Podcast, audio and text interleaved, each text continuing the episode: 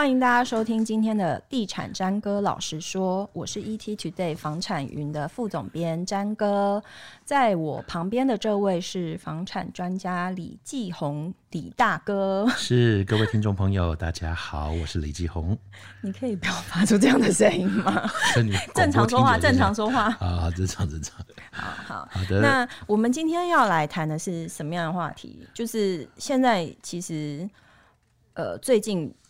很多占据新闻版面的不是炒房，是恶邻居哦。另一种炒房，嗯、用嘴巴的炒，不是用火去炒。火去炒对，对对，嘴炒是是是是这个嘴炮真的太厉害，真的。嗯嗯，就是这个恶邻居的问题，好像就是真的每一个社区应该都会存在吧？有没有听过哪个社区真的非常和谐的相处啊？和乐融融，大家很开心，每天张妈妈李太太好这样子。真没听过，你去问那个保全公司哦。还有那种物业管理的啊，那每天就是，尤其是晚班的，他就是处理一些什么邻居太吵啦，然后什么发出声响啦、噪音这一类很多。嗯哼，啊，然后有那种真的完全呃没有邻居纠纷的，不能说没有啦，就是就透天少见，对，透天都还有哎、欸，你的那个隔壁。那个树叶都落在我这边，都是我帮你打扫的，对，也会有。真的，如果是真的是要说那个社区都没有，欢迎留言到我们粉丝。对对对，谢谢，让我们知道我们就专门出击去拍你们和乐融融的社区的画面，真的，真的哈。那我们我们最近就是有听到几则新闻了，其中有一则就是真的在网络上的热度还蛮高的，嗯，就是在讲说新北市有一个从事科技业的男子，可是这跟科技业有什么关系？就科技业比较知道那种科技用品，是哈，他就是因为楼上的住户啊，就是有噪音的问题，他们就产生了一些这样嫌隙，然后后来他是他是自制电动震楼神器，但是我们刚才上网查了一下是。虾皮有在卖，是不是？对 对对，一支多少钱？我是看了这个才知道，大概一千多块。一千多块，嗯，嗯，然后它就是会不定时的去撞击那个天花板，发出噪音，这样子。哇！然后就造成大概十几位住户就联合告他，这样。那他就是呃，警方就就是上上上门就就就是逮捕他。嗯嗯嗯。哎、欸，我这。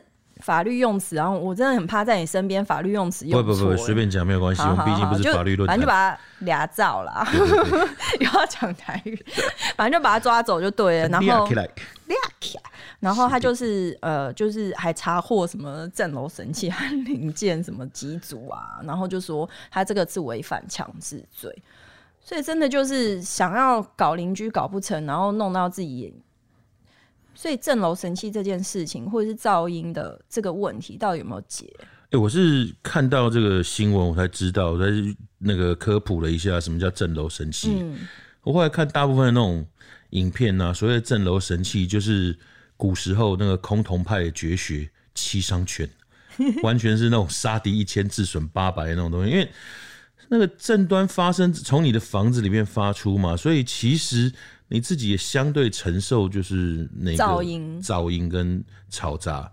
那我是不晓得新闻上这个威力到底有多大，可是可以影响十一户，想必也不是一个很简单的东西。那可见也是这个社区的隔音没有做得很好啦。哎，很多是这样，因为呃，这个地方提供给各位那个听众朋友一个小知识哦，嗯，那个。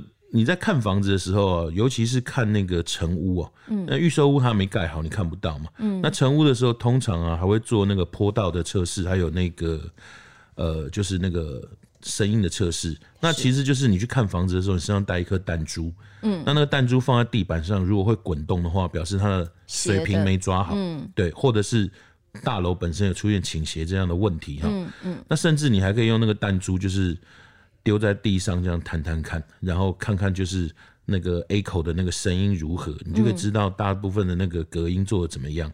那因为呃，建商很多，它在隔音上面法规所谓的呃楼地板的厚度啦，还有墙板的这个厚度啦，可能都就是基础符合法规的话，在隔音上面、在安全上面是可以的，在隔音上面不见得是 OK 的，所以就会产生这种设计上的大楼共振啊，或者是楼下。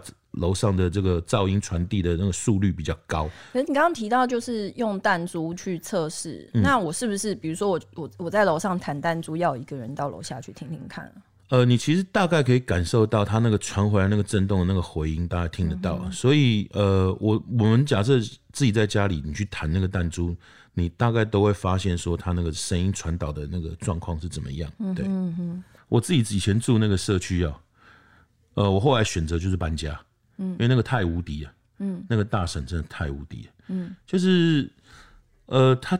这那时候晚上突刚搬进去没多久的时候，就听到哇，那个楼上有那个唱歌，你知道吗？嗯，卡拉 OK，哇，唱的超级大声，好听吗？嗯，不怎么样，不咋地。嗯，对对。然后大概两个小时之后，我就有点忍不住了。嗯，对，那两个小时很久哎。你知道有时候邻居欢唱嘛，我也不喜欢打扰人家的雅兴啊。说真的，所以以钱柜计算时间的一个。断点就是两个小时，就是该该退，就差不多差不多也到九点半十点了，可能是应该要提醒他一下，那个声音开始可以转小。嗯，结果我就上到楼上去嘛，然后很明显就知道是哪一间在唱，我就按了电铃，一按电铃，那个门一打开，那个大神啊，哇，很热情的拉着我的手，来来来，立马来哦，立马唱整条，歌本拿给我，我一看呢，所有邻居坐在沙发上，面露苦笑。可见呢、喔，可能去按门铃的那个邻居 都被邀请进去唱歌，进去唱。那后来我们观察到一件事啊、他每一次买水果，嗯，就是晚上要唱歌，嗯，所以后来哦、喔，讲也讲不听，可是又太融入他，好像也不太对。那你到底有没有唱啊？我们没有，就像那些尴尬的邻居一样坐在那边，然后他一直塞水果过来，哎，不要不好意思啊，当自己家一样啊，一起唱啊，嗯、对不对？那那个很尴尬。嗯、那可是。你说他这种，我觉得这种就是邻居的差别。只是如果开门，然后邻居穿着就是你知道穿着浴袍，然后很漂亮。那我们还唱什么歌？谱另外的恋曲，对不对？是，对，对啊。那那就是噪音，其实是一个很难处理的东西的。管委会有办法管理吗？呃，没有，因为现在的社区啊，你如果说自己有那种。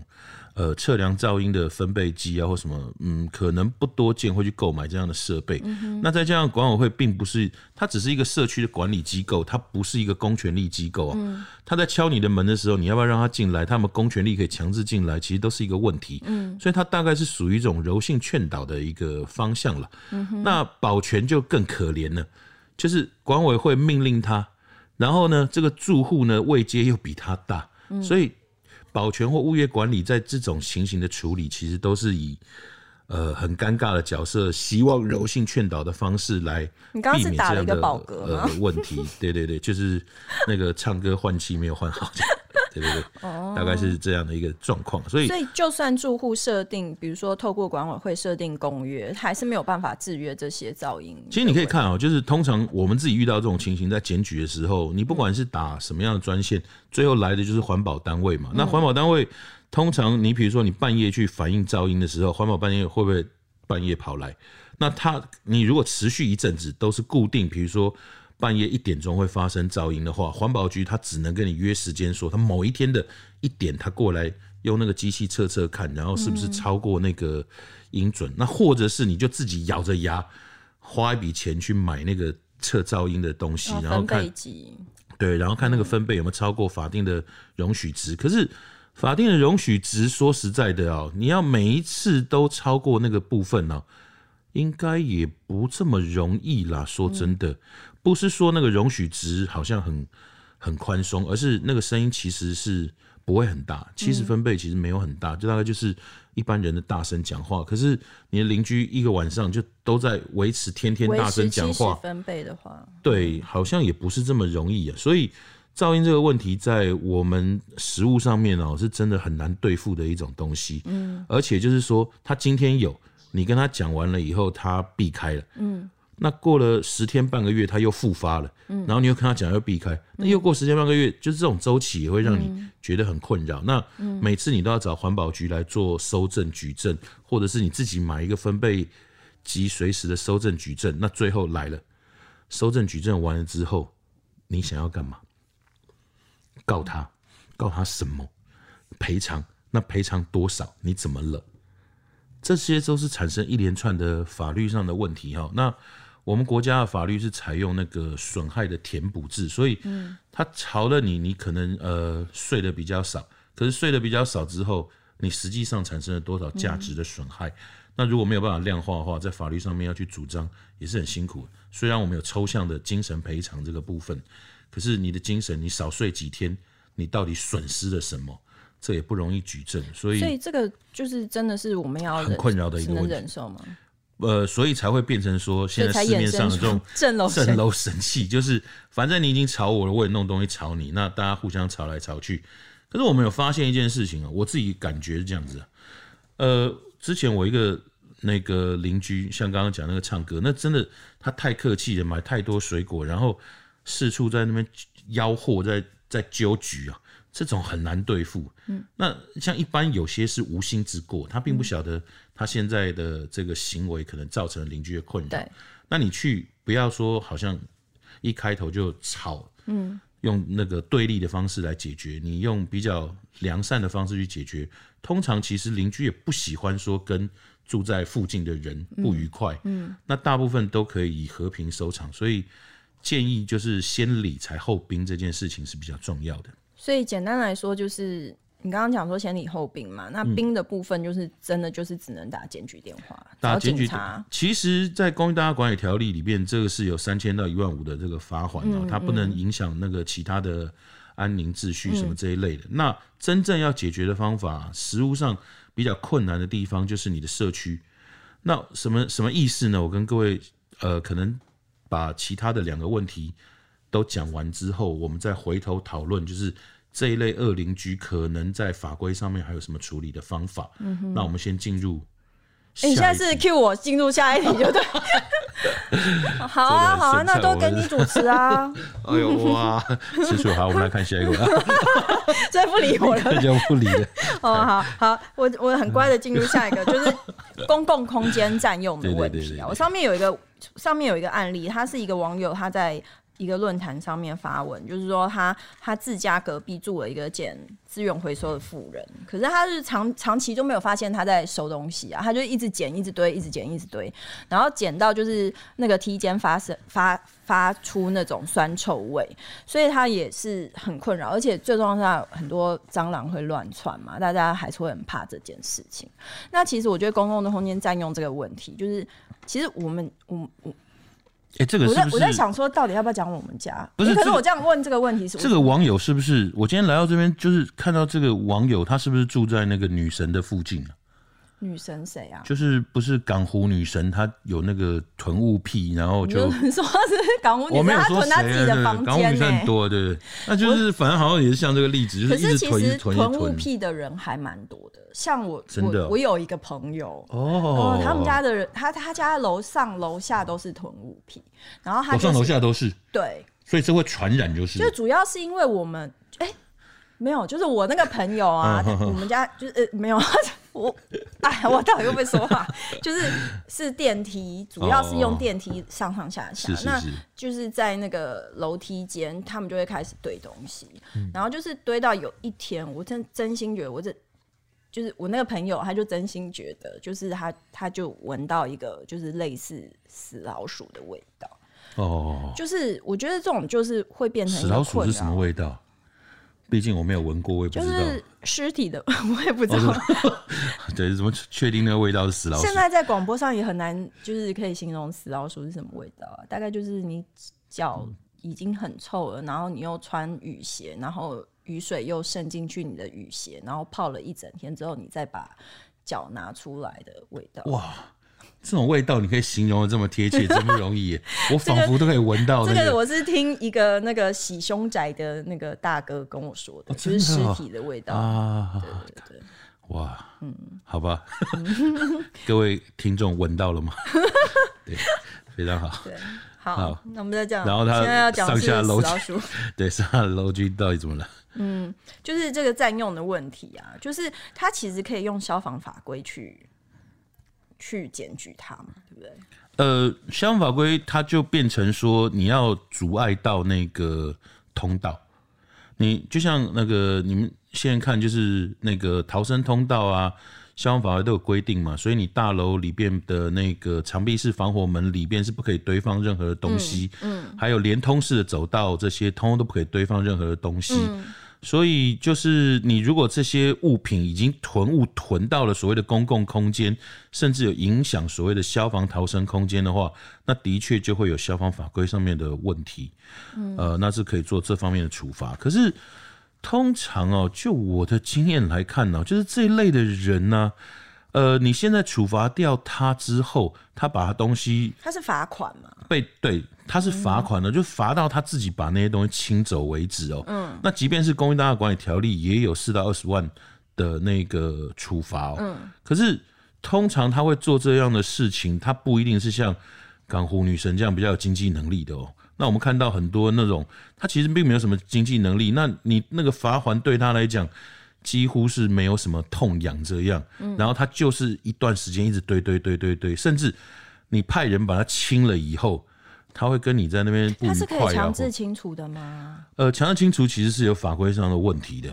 那但是在做这些事情之前呢，它都造成就是我刚刚讲一个食物的问题。即便你去清清了他，他自己清或者是不堪罚款或干嘛，可是因为他的病没有好嘛。囤物癖这个病没有好，所以他过一阵子他还是又减减减减减减减减减。减减，所以其实啊，恶邻居这个问题啊，在法律上面其实是有一点辛苦的，然后你要花很多的时间，所以才延伸就是地产上面讲的那一句话，就是千金买房，万金买邻啊，对，是的。好，那我帮广大乡民问一下，是就是我打一九九九去检举我邻居，邻居应该不知道是我 检举的吧？对对对，一九九九并不会去，因为现在也有个资法的问题啊，嗯、所以说他们不会把个人资料去任意的去泄露或者是曝光了。嗯、那但是说实在的，就是通常这种都是以那个劝导的争执开始，所以被检举人大概知道，可能就是跟我争执的这个人检举的，所以。那个被发现这件事情，并不见得是公家单位去泄露触犯各执法去泄露这件事情，而是由于本身的那个争执行为产生，人家怀疑说，呃，应该是你检举。那简单来说，就是如果我对这个状况真的看不下去，我就直接去检举，不要找他吵架了。呃，通常哦，都会比较好的方法，当然像您这样讲，不会去直接产生争执。然后那个也是透过管委会，就是这种公的管理单位，嗯，好，那个保全呐、啊、物业管理管委会可以代为去做这样的社区维护的管理事项。对，嗯哼哼，接下来我们要讨论一个。也是二邻居常遇到一个问题，就是他他在他在就是这个也是他在一个报废公社上面提出来的。他是说他买房的时候有买车位，然后房贷也还在缴，可是就有邻居就是长期会霸占他的车位，然后管理员是说他们家有两台车，然后就是会霸占人家的那个邻居，他就是有两台车，另外一台车就是看谁。是空的，他就是先去停谁的位置这样子。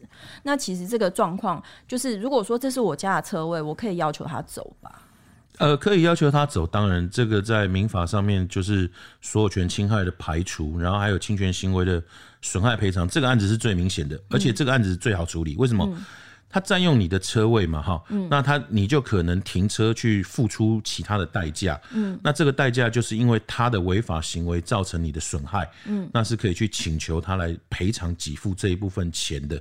所以在所有的像刚才，嗯，呃，以乐色的那个例子啊，它造成的那个喧嚣啦，或者呃，它造成那些污染啊，或者是脏乱，那对你的损害是造成多少金额的这个赔偿？就像我刚刚讲的。它跟噪音一样，对量化上面是比较不容易去做换算的。嗯，嗯，那精神赔偿的部分，每个人的精神的状态，法院的横着也不太一样，所以它是比较难主张的一个部分。嗯，可是这个地方啊，因为我占用你的停车格，让你没办法停车，那你呢，可能要花另外的钱去停到别的地方，临时停车啦，或者什么其他的这个。费用产生，那这个东西是很好举证的，所以他在这个法律上面的请求反而比较单纯。因为我之前还有看到一个很好笑的案例，他他也是在那种报废公社或爆料公社上面发发文，然后他就说，就是有一个邻居就在他的车子上面贴那个 memo 纸，然后就说你占用到我长期停用的车位了。呃，那车位是谁的？就他是公家，但他意思是说他长期都停在那个车位。呃，如果是因为呃，管我地下室的车位有有几有一些种类的，除了呃法规上面对法定停车啦，或者是私有停车位这个部分，那像您刚刚讲的，可能还有一些规划出来的停车位是属于访客啦或什么的。那我常常停在这边，并不代表这一格的车位被私有化。对啊，哈，那没有办法，没有私有化的情况之下，他贴这个字条，说实在的，你就把它当那种无意义的公告，不理他也没什么，嗯嗯、也没什么情况。了。嗯，好，我们三题都讲完，你刚刚是说要等三题讲完，你才要讲什么小问没想到你竟然还记得这个事，所以你刚刚只是要糊弄我吗？我刚刚想说糊弄一下，不，我跟他讲一下，就是、嗯、其实那个呃，公寓大厦管理条例啊、它有一个最大的部分，那。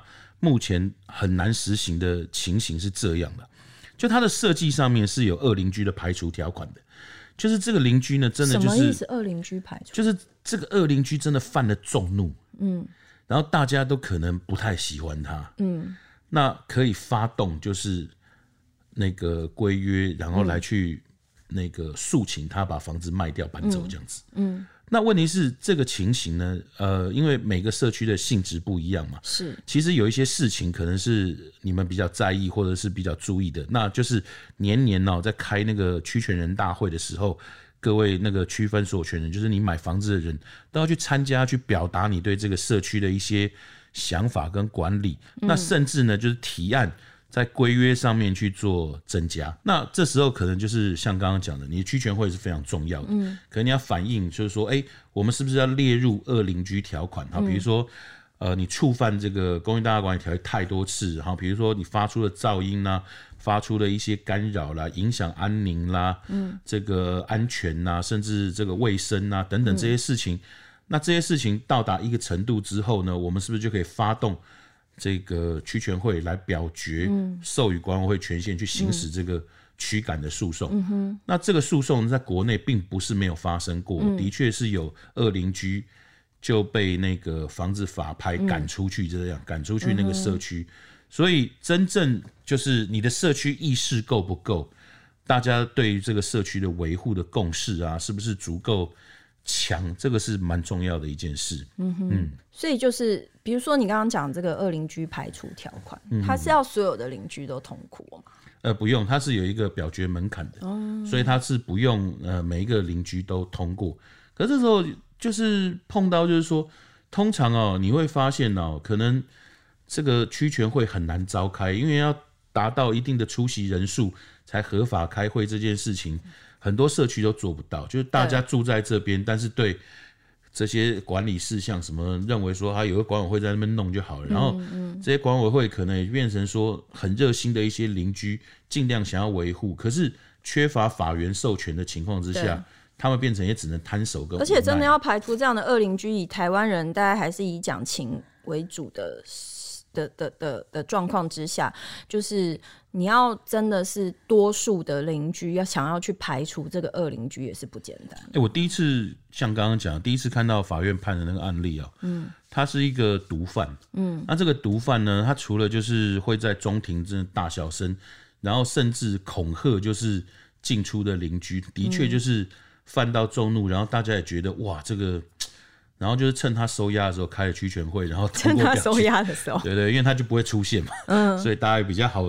敢于投票嘛，对不对？然后，那在这种就是真的是有一点最，对对对，也不是说罪大恶极啦，就是真的是影响到所有人。但是如果说像我们刚刚提到的，就是噪音的问题，他可能就只是针对他楼上楼下或者他左右邻居，或者是他那个呃，就是囤物，他可能也只是影响到左右，就是比较单一的部分。我们通常还是只能靠检举来。呃，检举是像刚刚讲没有错，检举是一个部分的方法。然后你也讲到一个重点哈，就是。呃，有些社区像刚刚讲，因为公益大厦管理条例规范的那个社区啊，非常非常多。那呃，我记得你们前两集的节节目里面有提到，就是各县市政府都有对优良公寓大厦一个评选。嗯，我那时候做过评选委员的时候，我们区分大中小型社区是用五十跟一百五，嗯，去做它的界限。可是你现在看到什么东西是五十一百五？就是五十户以下是小型社区，五十到一百五中间是中型，超过一百五是大型社区。那你看，像现在那种造镇案，那个千户都是百户、千户、几百户、数百户、数千户那样子。那这样的社区要开会，其实就更更困难了。然后里面的呃，像那种套房型、两房型、三房型，或者是各种房型不同组成的分子也都不会一样，嗯、所以它的复杂程度就更高。那更高的时候，像刚刚讲的，一套公寓大厦管理条例要适用各种情况都不容易，嗯、所以那个社区意识其实蛮重要。嗯、那在这个地方也提醒，就是各位各位听众朋友，嗯、我去看房子的时候，第一个先看公告栏，嗯、如果是社区型产品，先看公告栏。嗯那公告栏如果标语越多，我就直接打道回府。嗯哼，比如说呃，邻居晚上请注意，不要吵到安全。哦、对对对，那、嗯啊、里面没有人吵，你干嘛贴那个标语？嗯、对。然后自己的宠物啊，请要注意那个、嗯、那个不要随地便溺啊，这样子，那一定就是。不是 C 栋五楼，请。晾衣服的时候要穿外套，那这种应该 之前好像有看过一个这样子的，这种公告是吸引大家买房的，对对对，所以就是那个社区的公告栏呐，多看那个欠费的有没有很多啦，或者是需要大家调整改进的有没有很多，那写越多这种提醒警语或标语的这种社区。恐怕就是里边就是有所谓的恶邻居存在这样子。嗯哼，所以所以今天总结来说，就是我们在买房前就必须要注意到，就是你自己要去实际走一遭。然后刚刚季勇哥提到的也是，你要看一下，比如说社社区布告栏啊，或是警语标语这些，来确认你要买的这个社 怎么了？是你要买的这个社区会不会有就是恶邻居出现的状况？对对。那终归就是，假设你真的是已经住进去，二邻居是最后才搬进来的，对，就是真的就是只能靠就是刚刚讲的先礼后兵，对，然后多参与社区活动，然后看是否能改善这样的问题，寻找同盟。那 震楼神器到底可不可以用？那震楼神器其实会有法规上的问题，因为你讨厌人家吵，那你自己吵人家，实际上你是犯同样的法令了。嗯哼嗯哼，对，了解。好，今天谢谢季勇哥来我们地产战哥老师说的节目。那如果大家有对房产有任何问题的话，欢迎留言在 ET Today 房产云的粉丝团，我们哪一天也会来为你做解答。谢谢大家，拜拜，谢谢，拜拜。